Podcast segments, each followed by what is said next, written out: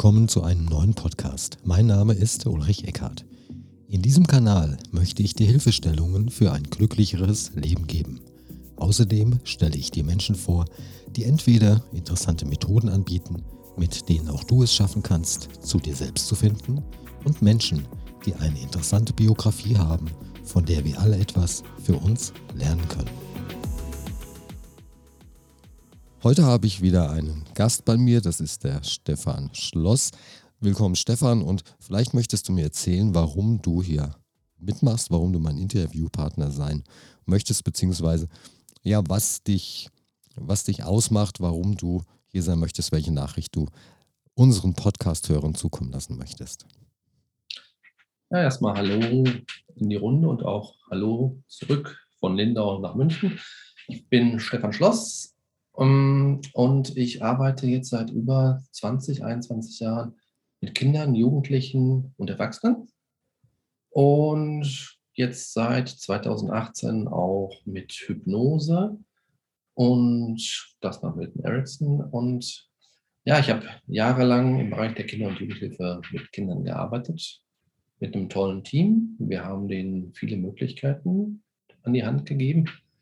Hat sich aber immer wieder gezeigt, dass ja, bestimmte Sachen, die nur im Kopf verstanden werden, äh, den Kindern auf lange Sicht nicht helfen.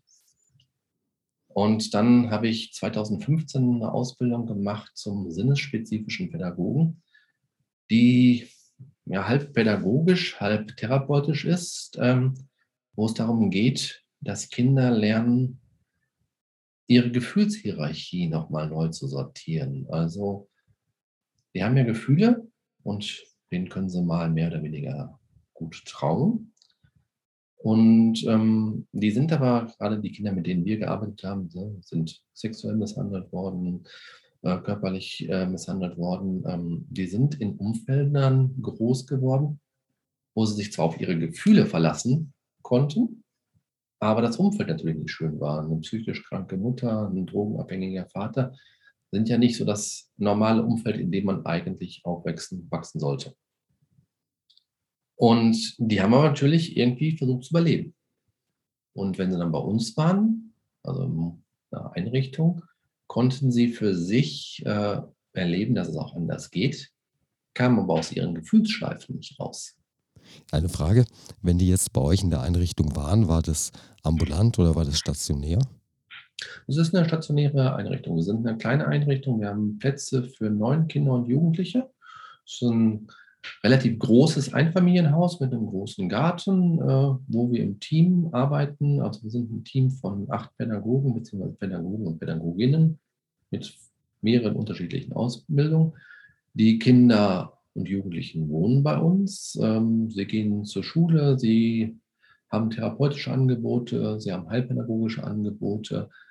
Ähm, bei einigen ist eine Rückführung in die Familie gedacht, da wo es möglich ist. Äh, bei manchen auch nicht. Da wo es nicht geht, äh, leben die teilweise bis sie 18, 19, 20, 21 sind, bevor sie dann ja, in ihrer eigenen Wohnung, in ihr eigenes Apartment verselbstständigt werden und hoffentlich dann von da aus einen guten Start Neustart ins Leben wagen können. Und wie bekommt ihr eure, ja, wie, wie, bekommt ihr die Kinder, beziehungsweise werden die vermittelt vom Jugendamt oder von, von der staatlichen Stelle oder kommen die von sich aus zu euch? Das funktioniert folgendermaßen. Ähm, wir haben eine Konzeption erstellt, wie wir mit welchen Kindern und Jugendlichen arbeiten können. Und wenn jetzt ein Jugendamt einen Fall hat und sagt, ich habe das Kind äh, A oder B mit folgende Hintergrundgeschichte mit der Problematik, dann wenden die sich an uns und fragen, ähm, könnt ihr euch vorstellen, dass ihr dem Kind, dem Jugendlichen eine Hilfe anbieten könnt? Also wir gucken dann, passt das ins Gruppensystem, in die Gruppenkonstellation ähm, und dann gucken wir, können wir eine Hilfe anbieten? Also sind wir für den Bereich, für das, was das Kind, der Jugendliche braucht, gut geeignet? Wenn das ist, dann gibt es ein Vorstellungsgespräch, wo sich die Kinder und Jugendlichen die Wohngruppe angucken können, teilweise schon einige von den wir, Erziehern, Pädagogen kennenlernen. Und ja, dann stellen wir die Gruppe vor. Das Kind kann mindestens eine Nacht oder zwei drüber schlafen, kann sich vorstellen, zu uns zu kommen. Wir überlegen auch, kann das funktionieren für das Kind?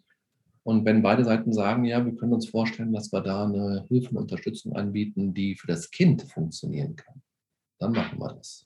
Und ist es so, dass die, dass die Kinder weiterhin Kontakt zu ihren Eltern zum, oder zum, ja, zum Elternhaus haben oder wird das dann unterbrochen?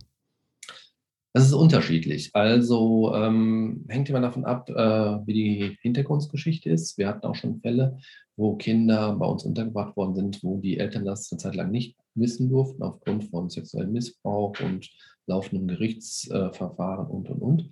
Aber üblicherweise arbeiten wir auch mit dem Bezugs- äh, oder Herkunftssystem, weil das ist ganz wichtig für die Kinder. Also egal, welche Erfahrungen sie da gemacht haben, ähm, da kommen sie her, das ist Teil ihrer Geschichte ähm, die dürfen mit denen Kontakt haben, die, da wo es funktioniert, dürfen die auch mal wieder übers Wochenende bei der Familie sein oder bei den Eltern oder bei der Mutter. Oft ist es so, dass es ja entweder nur Mutter oder nur Vater gibt, also dass da immer eine Problematik in der Herkunftsfamilie besteht. Und ähm, die haben dann Kontakt zu denen, die haben Telefonkontakt, die haben Besuchskontakte und die dürfen auch äh, an bestimmten Wochenenden ja bei den Eltern, bei der Mama, beim Papa das Wochenende verbringen. Und wenn eine Rückführung angedacht ist, also wenn, sag mal, die Elternteile gut an sich gearbeitet haben, die Kinder ähm, gewisse Problematiken ja, verbessert haben und daran gearbeitet wird, dass sie wieder zurück in die Familie gehen, dann dürfen die auch öfter nach Hause, hinterher wieder dann jedes Wochenende, bis sie dann wirklich äh, wieder in den elterlichen Haushalt zurückgeführt werden. Und kommen die Kinder aus äh, dem Bereich, in dem du bist? Du bist ja in Lindau in Lindau? Oder ist das, kommen die aus der ganzen Rep Republik? Ähm, da muss ich äh, kurz was zu sagen. Also meine Einrichtung oder die Einrichtung meiner Kollegin, ich mache das mit einer Kollegin äh, in der Geschäftsführung 5050, die ist in Nordrhein-Westfalen. Das ah, okay. ist in dem Dreieck äh, Mönchengladbach, äh, Düsseldorf, Köln, da in der Mitte, so zum Zuordnen. Die Kinder und Jugendlichen können aber aus ganz Deutschland kommen. Also es hängt immer davon ab, äh, welche Problematik da ist. Normalerweise ist unser Einzugsgebiet, ich sag mal, im Bereich 150 Kilometer um äh, Gorschenbruch herum. Es gibt aber auch Fälle, wo es einfach ähm, sinnig ist, eine wirklich räumliche Trennung herzustellen zwischen ja, Herkunftsfamilie und den Kindern. Also wir hatten auch schon Fälle, wo dann die Kinder aus Hannover kamen, also was gut 300 Kilometer weiter weg ist. Und ihr kümmert euch dann drum. Und ich habe nur deshalb gefragt, weil du sagtest, du wärst jetzt gerade in Lindau und die Einrichtung, die ist in Nordrhein-Westfalen. Wie funktioniert das Ganze miteinander? Pendelst du? Ja, genau. Ich habe das äh, dahingehend äh, verändert. Ich bin 2019 bin ich mit meiner Frau und jetzt unseren beiden Söhnen von Köln nach Lindau gezogen und habe aber die GmbH mit der Kollegin oben weiter. Und ähm, ich bin acht Tage im Monat oben in Köln bzw. Korschenbruch und den Rest der Zeit in Lindau. Und ja, ich habe quasi so zwei Standbeine. Einmal die GmbH im Bereich der Kinder- und Jugendhilfe, weil es einfach gut funktioniert, weil ich die Arbeit gerne mache, weil wir ein tolles Team haben. Ja, und auch es eine gewisse finanzielle Sicherheit natürlich bietet. Und ähm, mein anderes Standbein in Lindau ist, da arbeite ich als Supervisor bzw. hypnosystemischer Berater und ja, das ist so mein zweites Steckenpferd, was sich in den letzten Jahren entwickelt hat. Und das Schöne ist eigentlich die Verbindung von dem, was ich in meiner heilpädagogischen Arbeit in den Jahren lernen durfte und dann der Ergänzung durch die Hypnoseausbildung und auch die sinnesspezifische Ausbildung, weil das wunderbar für die Kinder und Jugendlichen funktioniert und auch für Erwachsene. Hypnose. Wie bist du denn zur Hypnose überhaupt gekommen? Spannende Frage. Also interessiert hat es mich eigentlich schon immer. Hm, bestimmte Facetten hatte ich in meiner Ausbildung zum sinnespezifischen Pädagogen. Und dann habe ich äh, die Möglichkeit äh, entdeckt, in Köln gibt es das MIKE, das Milton Erickson Institut in Köln. Die bieten Hypnoseausbildung nach Milton Erickson an. Und zwar nicht nur, was ja oft der Fall ist, für Ärzte und Psychiater und Psychologen, sondern auch für, ich sag mal, Menschen aus ähnlichen Berufszweigen. Ich bin, wie gesagt, von, von Hause aus Diplom-Heilpädagoge. Es gibt ja immer diese Einrichtungen, die so diese Besitzstanderhaltung machen. Da dürfen nur bestimmte Leute rein. Ähm, und äh, die wollen quasi ihre Claims abgesteckt halten. Das Milton Erickson Institut in Köln ist da anders unterwegs, bietet das auch äh, anderen Menschen an, die da Interesse haben und die da kompetent sich darauf einlassen. Und ja, die Gelegenheit habe ich dann beim Schopfe gepackt und ähm, habe die Ausbildung über zweieinhalb Jahre gemacht und ähm, ja, die ergänzt wunderbar meinen Blickwinkel zur heilpädagogischen Arbeit. Ähm, ja, und das funktioniert einfach, das ist das Spannende. Was ist denn der Unterschied zwischen der Milton Erickson Ausbildung, was Hypnose betrifft, und der Ausbildung, die du bei verschiedenen Lerninstituten bundesweit auch durchführen könntest? Also aus meiner Perspektive ist äh, der größte Unterschied, dass Milton Erickson ähm, sehr achtsam und behutsam vorgeht und ähm, den Klienten das Unbewusste den Weg vorgeben lässt. Also es ist äh, eher in Möglichkeiten gesprochen als in posthypnotischen Befehlen, äh, die teilweise sehr direktiv sind.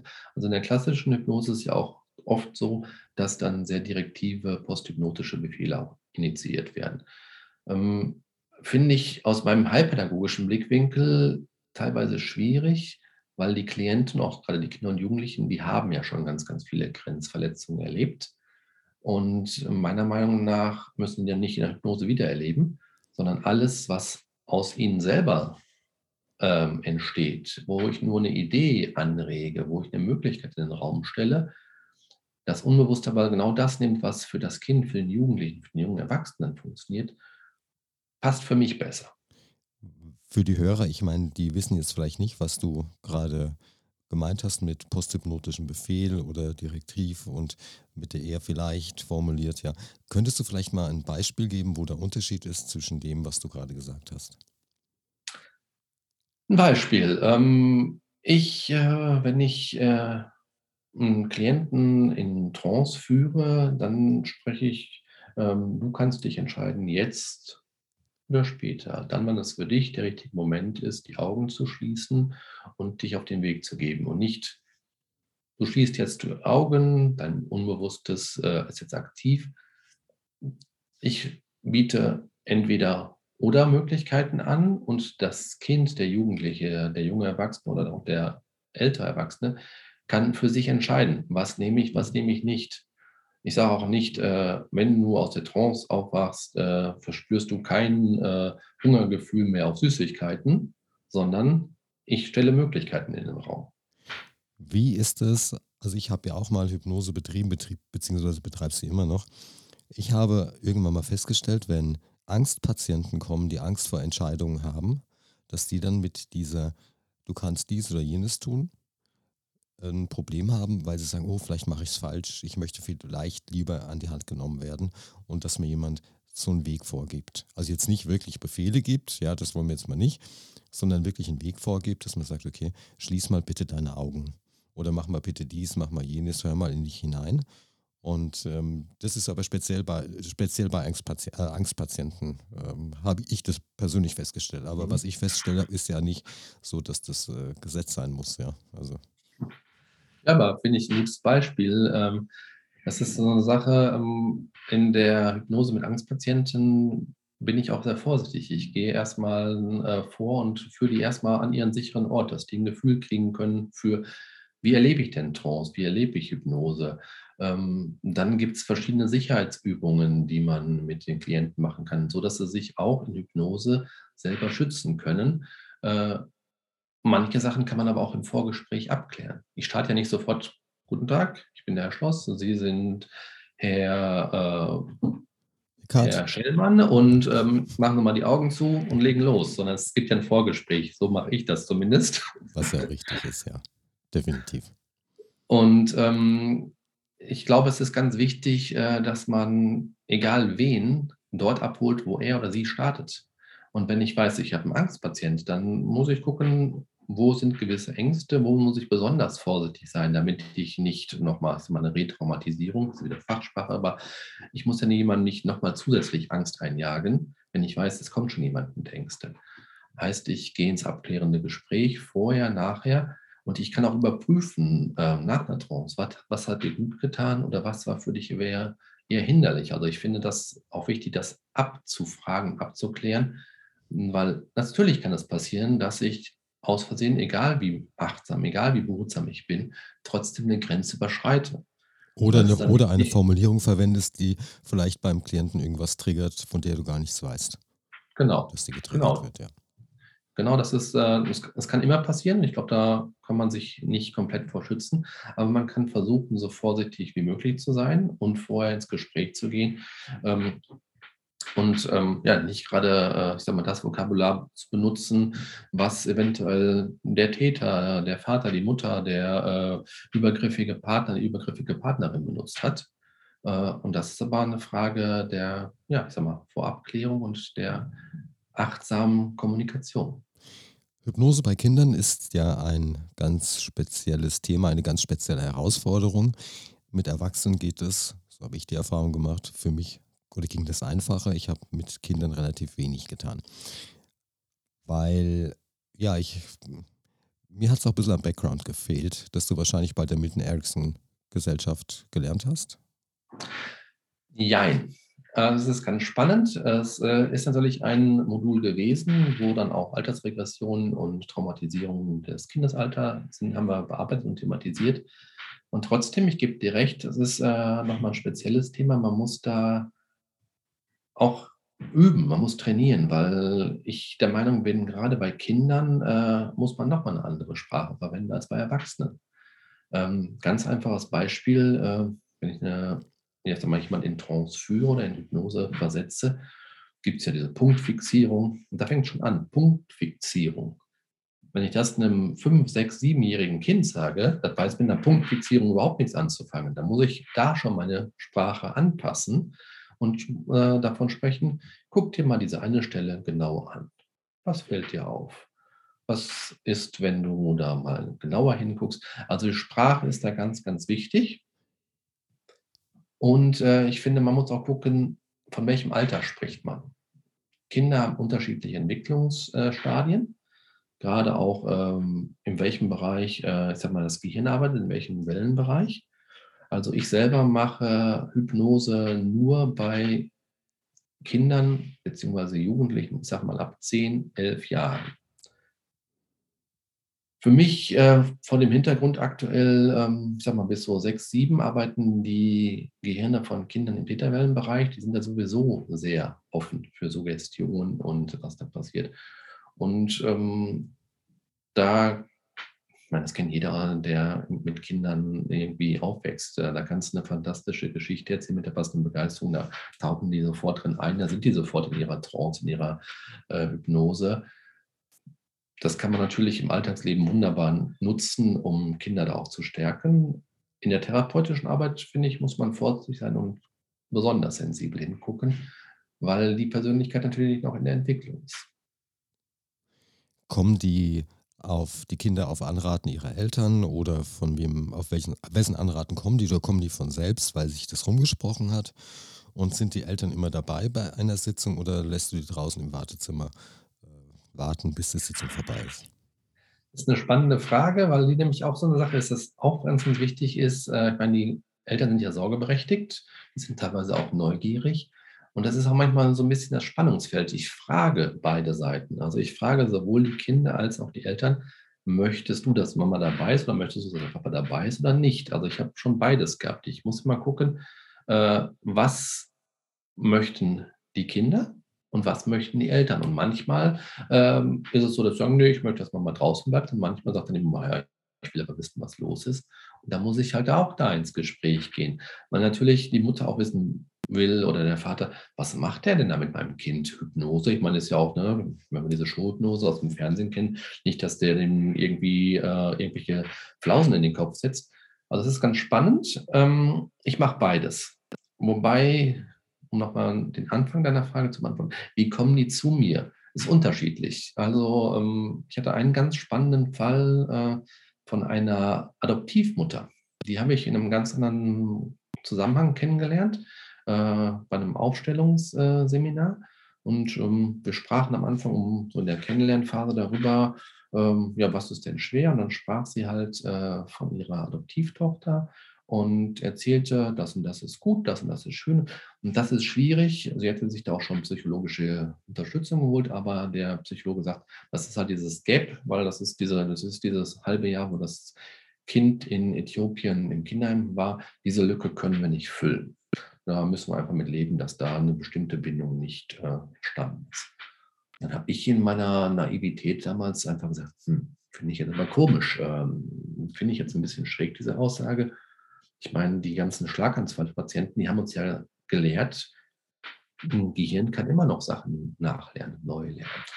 Und ähm, auch in meiner Ausbildung zum Thema Hypnose, gemachte Erfahrungen in der Hypnose sind ähnlich wie echt gemachte Erfahrungen. Also von daher kann ich mich eigentlich mit diesem Gedanken, diese Lücke ist nicht schließbar, nicht anfreunden. Das fand die Mutter dann so spannend ähm, und wir haben das aber erstmal so stehen lassen. Ähm, zwei, drei Wochen nach diesem Aufstellungsseminar kontaktierte mich die Mutter dann und fragte nach, Stefan, du hast doch damals erzählt, äh, du könntest dir vorstellen, da mit meiner Tochter zu arbeiten. Ich sagte, ja, kann ich mir sehr gut vorstellen. Ich kann das gerne ausprobieren. Ähm, aber ich sag mal, da, wir begeben uns auf offensichtlich Pionier-Neuland aus meiner Perspektive.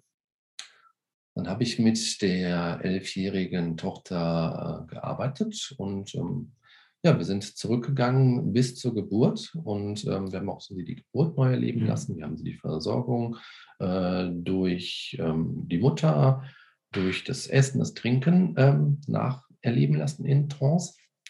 Und auf den Tipp eines, eines Ausbilders hin sagt er, du hast sogar die Möglichkeit, wenn die Tochter und die Mutter das wollen, dann kannst du in dem Moment, wo es um diese Bindungsnachversorgung geht, sogar die Mutter mit reinholen. Die Mutter könnte in dem Moment wirklich die Tochter auf den Arm oder auf den Schoß nehmen.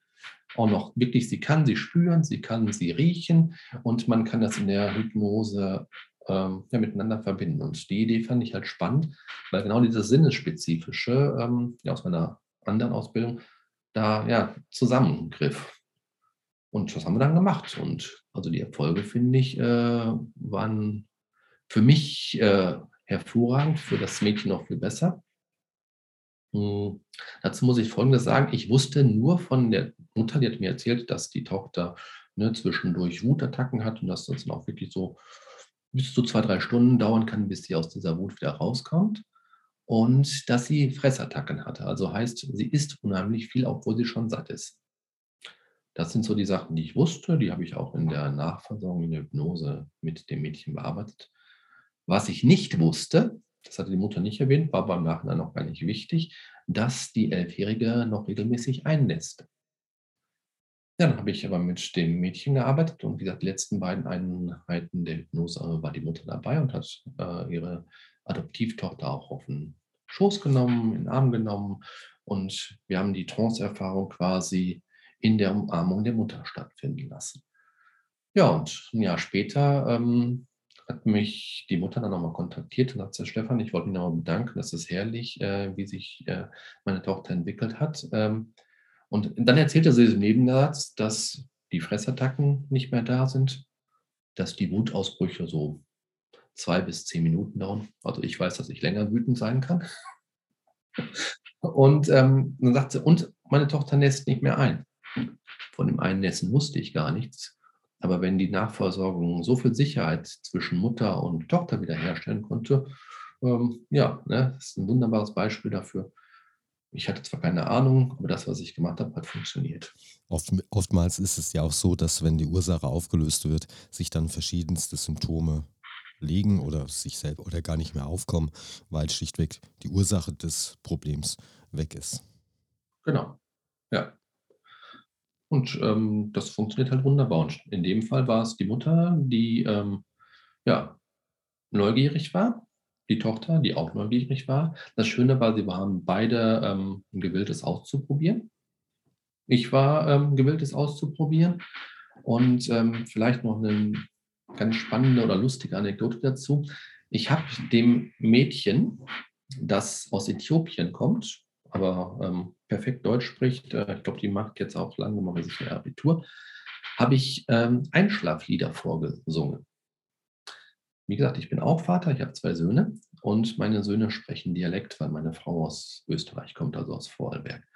Und ich habe einfach aus der Intuition raus äh, natürlich das der ähm, dem Mädchen vorgesungen, was ich auch meinen Söhnen vorgesungen habe, aber im Dialekt. Also ich glaube, dass sie rein sprachlich von dem, was ich gesungen habe, nichts verstanden hat. Aber die Versorgung, die emotionale, die ruhige Verbindung, die ist angekommen. Und das finde ich äh, recht spannend. Ähm, das, was in meinen Spiegelneuronen da war, meine Erlebnisse, die ich selber im Kopf habe, die ich in meiner Seele drin habe, die ich da zum Ausdruck gebracht habe, wo ich dann mal selber sehr schön im Gefühl drin war, ähm, das hat wunderbar auch den Weg, äh, ich sag mal, ins Unbewusste des Mädchens gefunden und nicht aufgrund von ähm, Deutsch, Englisch oder jetzt diesem Dialekt, sondern auf der emotionalen Schwingungsebene. Und das hat halt wunderbar funktioniert. Das ist mir auch erst im Nachhinein bewusst geworden. Das habe ich einfach intuitiv gemacht. Und dann dachte ich mir, hm, ob sie was verstanden hat von dem, was ich gesungen habe, aber offensichtlich hat es funktioniert. Ich habe mal, hab mal eine Hypnose gemacht mit einem Menschen aus der Türkei und der sprach aber leider kein Deutsch und auch kein Englisch. Und ich habe die Hypnose durchgeführt. Meine Frau hat es parallel übersetzt, aber ich konnte natürlich nicht erkennen äh, oder ich wusste nicht, ob sie das so übersetzt hat, wie ich es halt mit meinen hypnotischen Sprachmustern ihr vorgab. Ne? Mhm. Und das hat auch wunderbar funktioniert. Das ist total spannend. Ja, was so Spiegelneuronen, was du ja gerade gesagt hast, was da wirklich los ist, dass man dann, dass man, also ich, bei dir ist es vielleicht auch so, ich weiß es nicht, dass du auch manchmal Gefühle vielleicht fühlen kannst, die deine Klienten oder Klientinnen fühlen, dass man vielleicht auch ab und zu mal was sieht oder ja sieht, was da, welche Eindrücke die haben. Und was ich immer spannend fand, ist, dass ich mir sehr oft gewünscht habe, also es ist kein Befehl, es war ein Wunsch.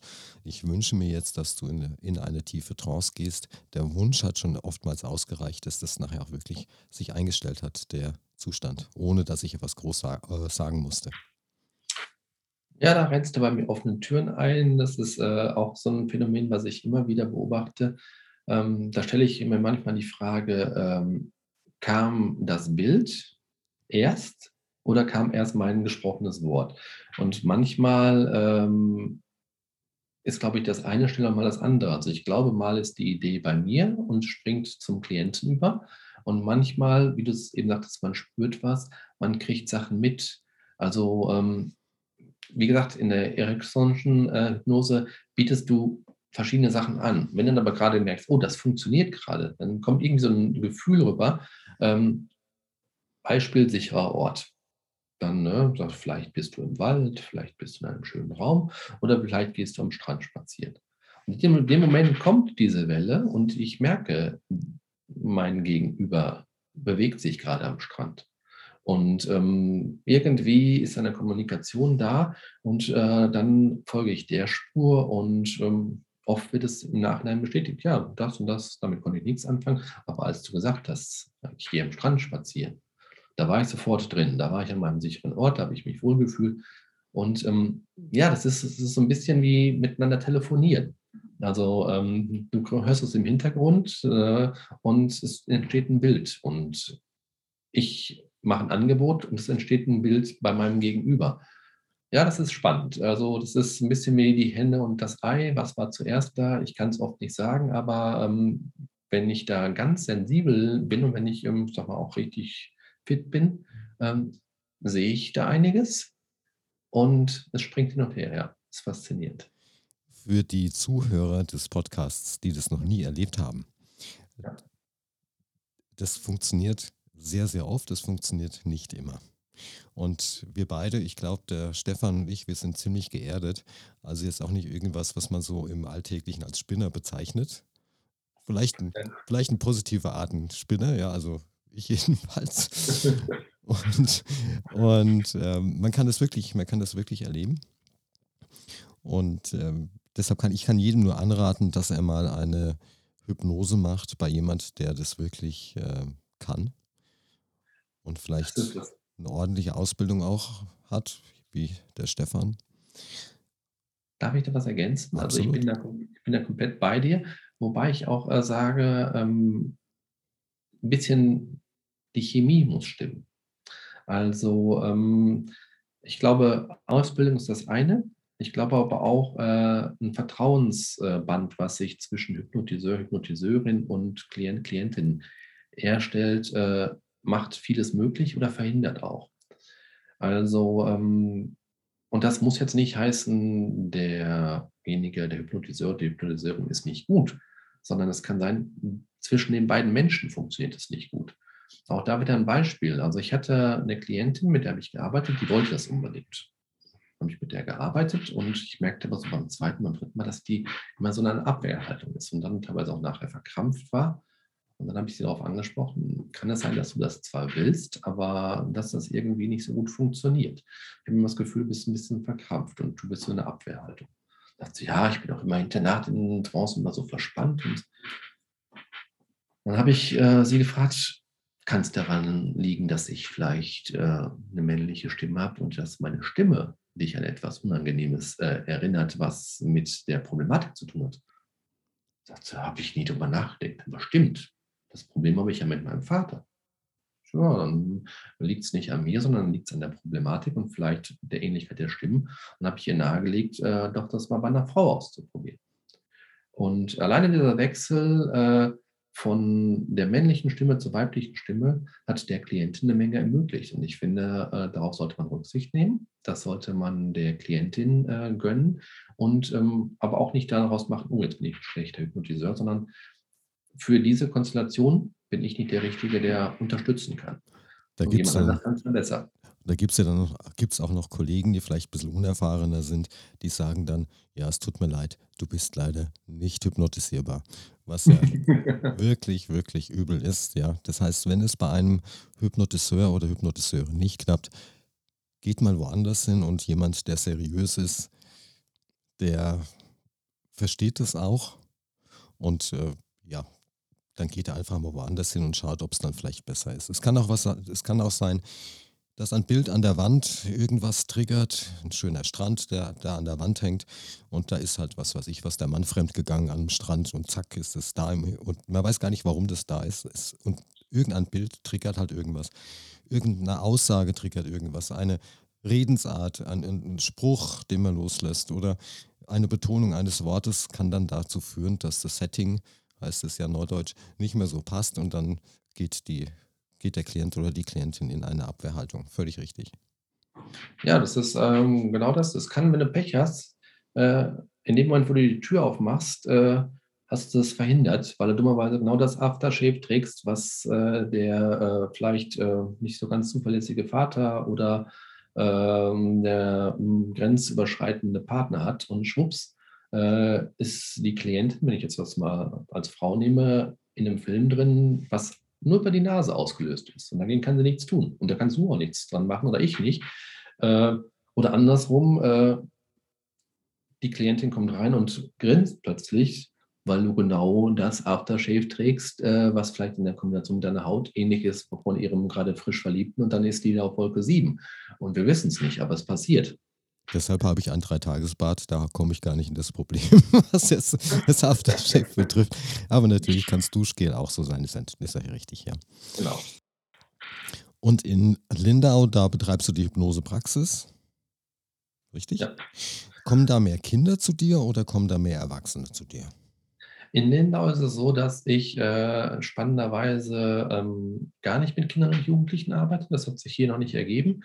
Ähm, vielleicht einfach, weil es sich auch noch nicht rumgesprochen hat. Natürlich habe ich äh, in Köln bzw. Korschbruch ein anderes Netzwerk. Hier in Lindau ähm, sind meine Klienten Männer, Frauen. Ähm, sag mal, die jüngste aktuell ist 27 und die älteste ist 78. Wir hatten ja noch das Thema für den Podcast vorgesehen, sinnesspezifische Pädagogik. Erläutere ich kurz.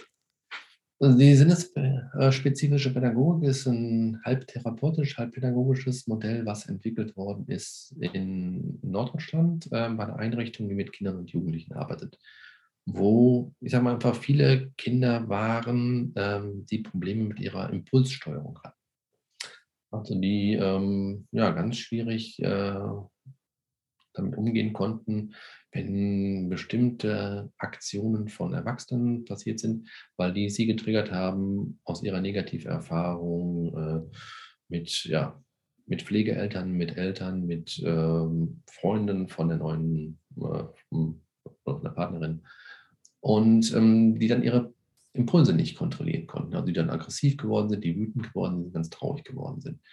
Und dieses äh, Modell arbeitet inhaltsfrei. Klingt jetzt mal komisch, wie kann man denn inhaltsfrei arbeiten? Es geht darum, die Gefühle wahrzunehmen. Wir haben so Marker in uns, ähm, von kleinem Kind auf an.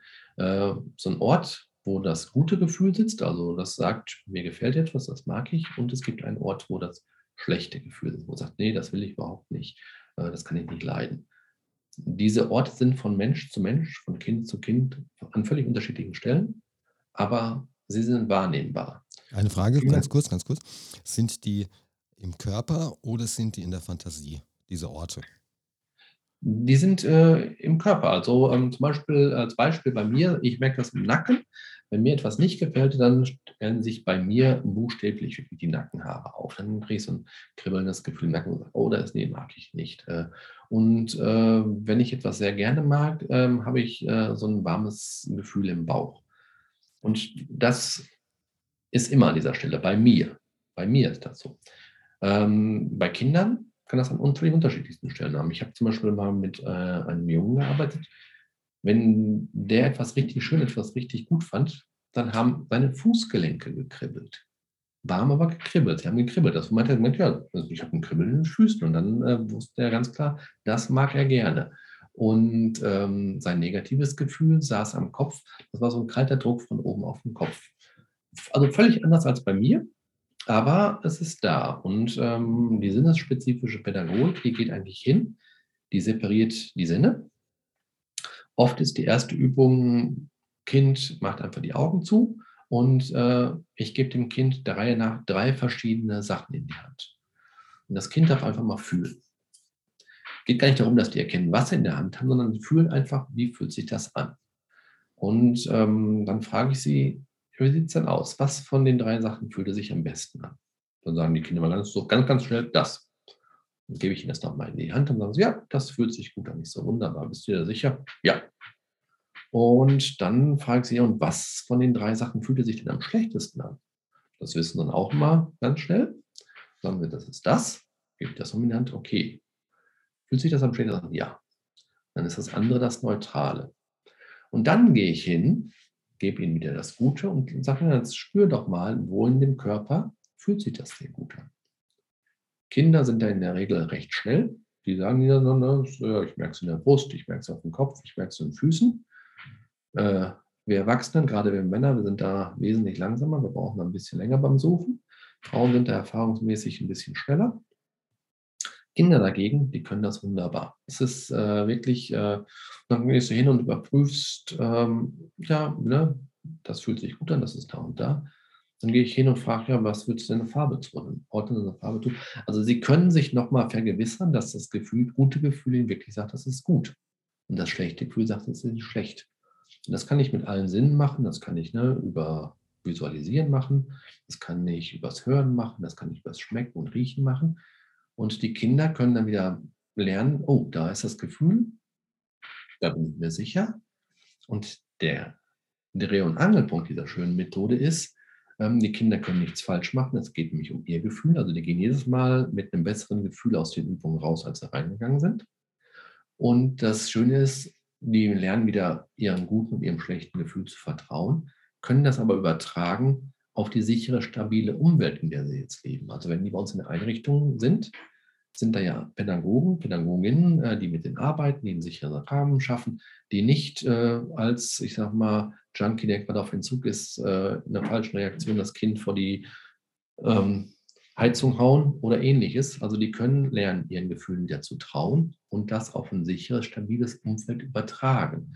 Und dementsprechend lernen sie neu, ihre Gefühle zu steuern. Das heißt, Sie können bei euch auch mal einen Fehler machen, was immer auch Fehler bedeutet, ohne dass Sie entsprechend bestraft werden oder, wie du es gerade gesagt hast, an die Heizung gehaut werden.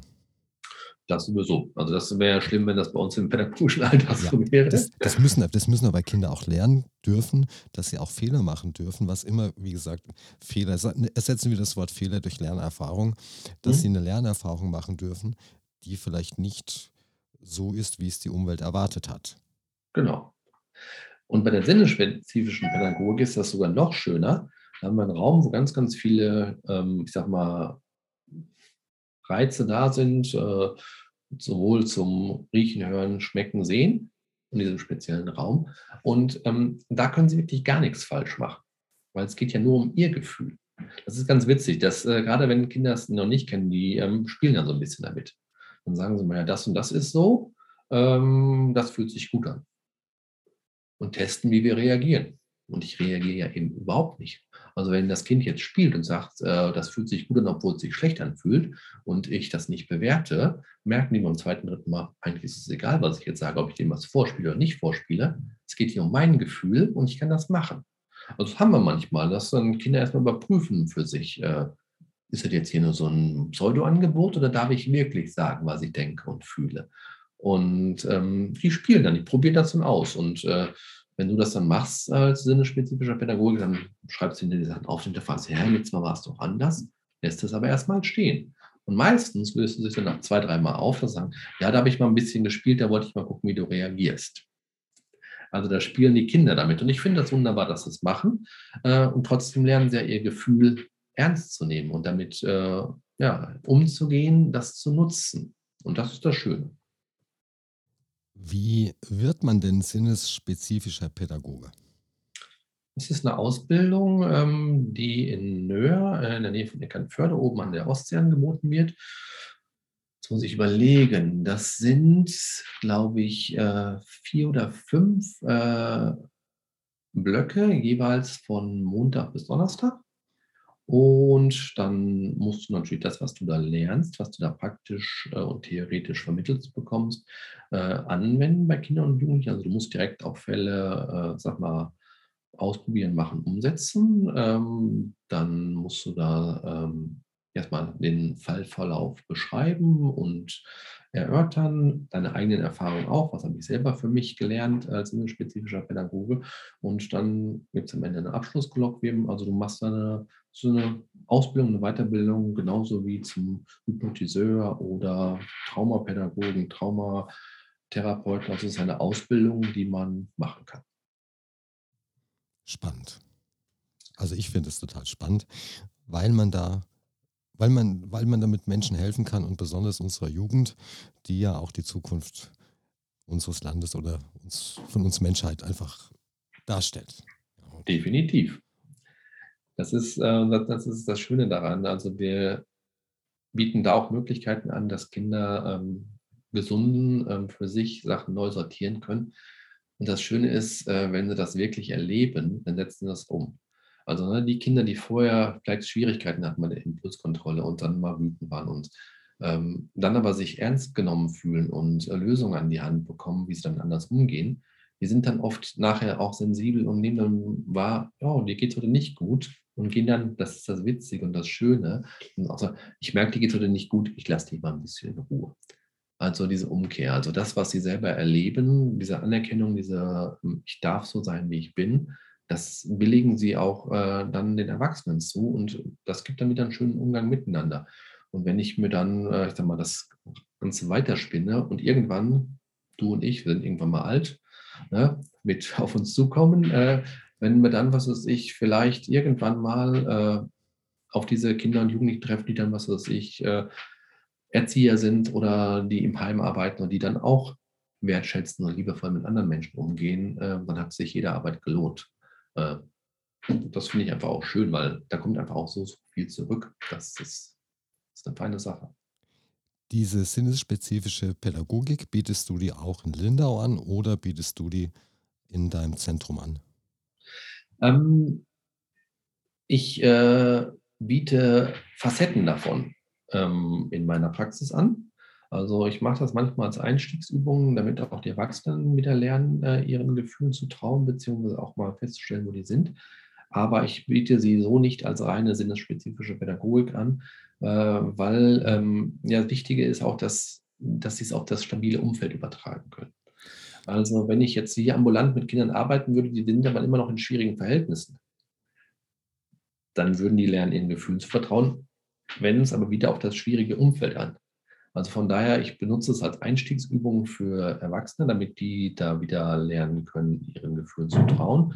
Aber diese sinnespezifische Pädagogik, die wirklich auch für Kinder entwickelt worden ist, die setzen wir hauptsächlich äh, in der pädagogischen, heilpädagogischen Arbeit in Nordrhein-Westfalen ein.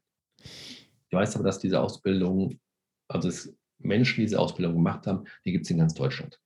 Wenn jemand aus München eine sinnesspezifische Pädagogin oder Pädagogen kontaktieren möchte, und du hast gerade gesagt, die gibt es überall in, über Deutschland verteilt, gibt es da eine zentrale Anlaufstelle oder würdest du das dann vermitteln wollen? Wie würde das funktionieren?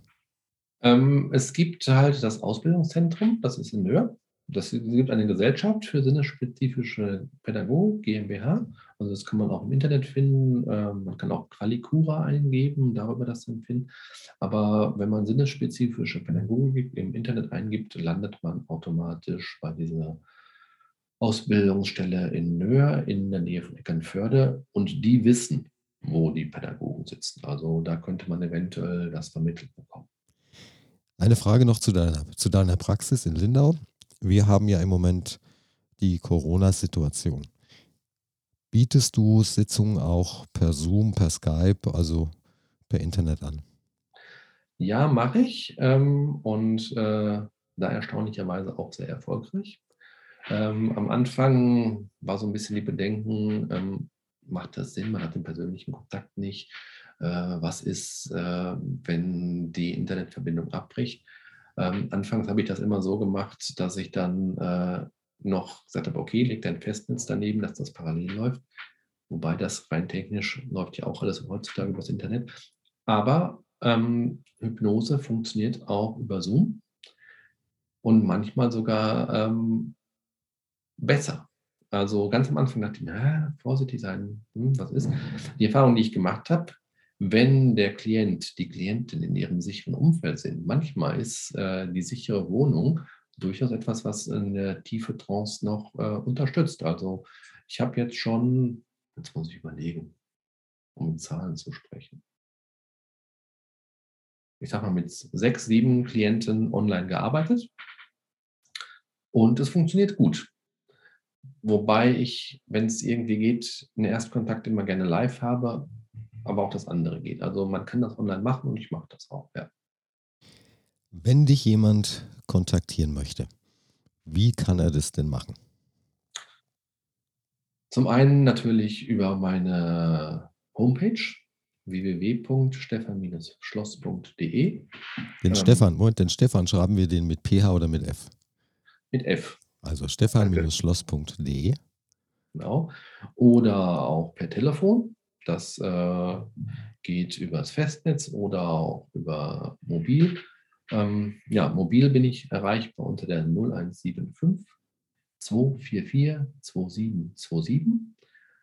Mit der Festnetznummer, jetzt muss ich kurz überlegen, das nutzt man ja nicht mehr so oft, das ist die 08382. Jetzt muss ich nachgucken, das weiß ich wieder nicht auswendig. Das muss ich, äh, die benutze ich nicht so oft. Ich ähm, habe sie aber gleich für dich oder für die Hörer. Darf ich Sie sagen, die Rufnummer? Darf ich, darf ich die Rufnummer sagen? Ja. 08382 274 7144. Genau richtig. Mein Zweitjob ist Telefonauskunft, ja.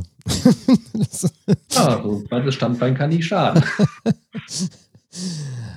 Möchtest du den Zuhörern, wir haben jetzt 51 Minuten den Podcast schon laufen, noch etwas mitteilen, auf den Weg geben, eine Empfehlung geben, etwas für 2022 wünschen? Es ist ja jetzt gerade Januar 2022 oder irgendwelche Tipps geben, was, wie sie im Jahr 2022 weiterkommen können?